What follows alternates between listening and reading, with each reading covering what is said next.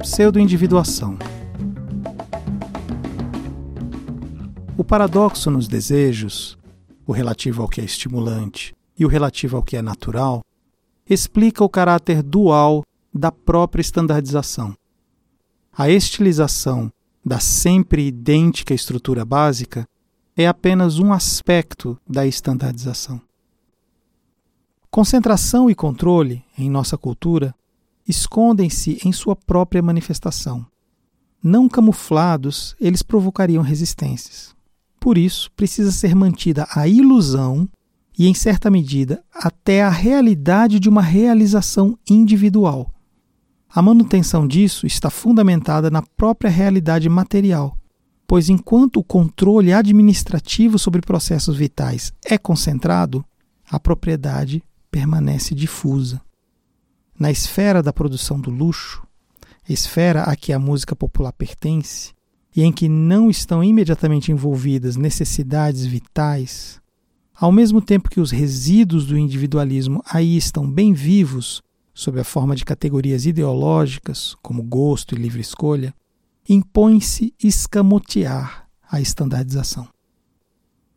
O subdesenvolvimento da produção musical em massa, o fato que ela ainda está num nível artesanal e não num nível literalmente industrial, conforma-se perfeitamente a essa necessidade, que é essencial da perspectiva da grande empresa cultural. Se os elementos artesanais da música popular fossem todos abolidos, teria de ser desenvolvido um meio sintético de esconder a estandardização.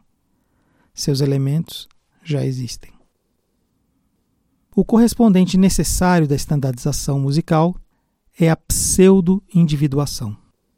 Por pseudo-individuação, entendemos o envolvimento da produção cultural de massa com a auréola da livre escolha ou do mercado aberto, na base da própria estandardização. A estandardização de hits musicais mantém os usuários enquadrados, por assim dizer, escutando por eles. A pseudo-individuação, por sua vez, os mantém enquadrados, fazendo-os esquecer que o que eles escutam já é sempre escutado por eles o pré-digerido. O exemplo mais drástico de estandardização de traços presumivelmente individualizados pode ser encontrado nos assim chamados improvisos. Mesmo que os músicos de jazz ainda improvisem na prática, os improvisos deles se tornaram tão normatizados a ponto de permitirem o desenvolvimento de toda uma terminologia para expressar os procedimentos padronizados de individuação, uma terminologia que, por sua vez, é trombeteada pelos agentes da publicidade do jazz para promover o mito do artesanato pioneiro e, ao mesmo tempo, lisonjear os fãs, aparentemente permitindo-lhes espiarem os bastidores e ficarem por dentro da história. Essa pseudo-individuação é prescrita pela estandardização da estrutura. Esta é tão rígida que a liberdade que ela permite para qualquer espécie de improviso é severamente delimitada. Improvisos, passagens em que é permitido a ação espontânea de indivíduos, swing it boys, são confinados dentro das paredes do esquema harmônico e métrico. Em um grande número de casos, como o break do jazz anterior ao swing, a função musical do detalhe improvisado é completamente determinada pelo esquema. O break não pode ser nada mais do que uma cadência disfarçada. Por isso, restam bem poucas possibilidades para uma efetiva improvisação, devido à necessidade de apenas circunscrever melodicamente as mesmas funções harmônicas subjacentes. Como essas possibilidades foram rapidamente exauridas, logo ocorreu a estereotipagem de detalhes improvisadores. Assim, a estandardização da norma acresce, de um modo puramente técnico, a estandardização de seus próprios desvios, a pseudo-individuação. Essa subserviência do improviso à estandardização explica duas principais qualidades sociopsicológicas da música popular. Uma é o fato de que o detalhe permanece abertamente ligado ao esquema subjacente de tal modo que o ouvinte sempre se sente pisando em solo firme. A escolha, em termos de alterações individuais, é tão estreita que o eterno retorno das mesmas variações é um sinal reassegurador do idêntico por trás delas. A outra é a função da substituição. Os traços improvisatórios impedem que sejam tomados como fenômenos musicais em si mesmos. Eles só podem ser percebidos como embelezamentos.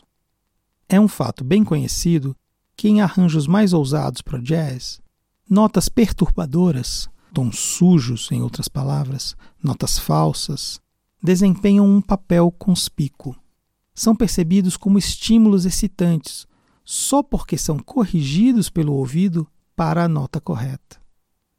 Isso, no entanto, é apenas um exemplo extremo daquilo que acontece, menos conspicuamente, em toda a individuação na música popular. Qualquer ousadia harmônica, qualquer acorde que não caia estritamente dentro do mais simples esquema harmônico, exige ser percebido como falso.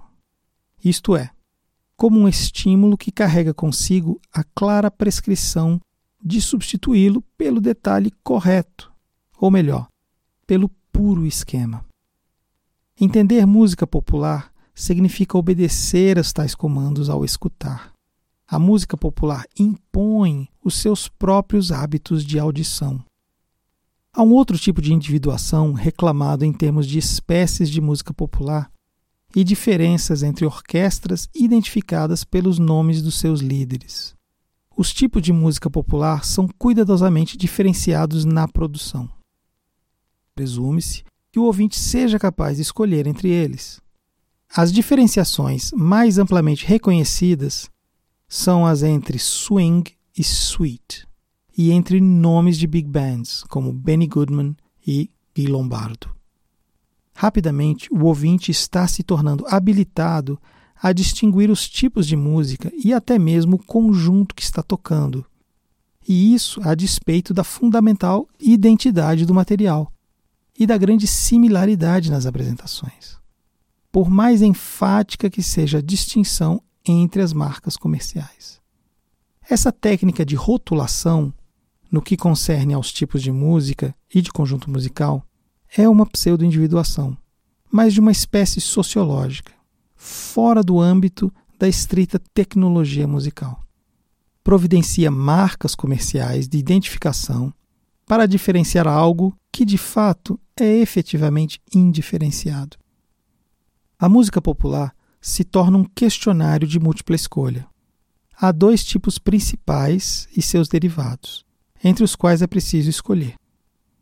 O ouvinte é psicologicamente encorajado pela inexorável presença desses tipos a saltar o que lhe desgosta e a deter-se no que lhe agrada.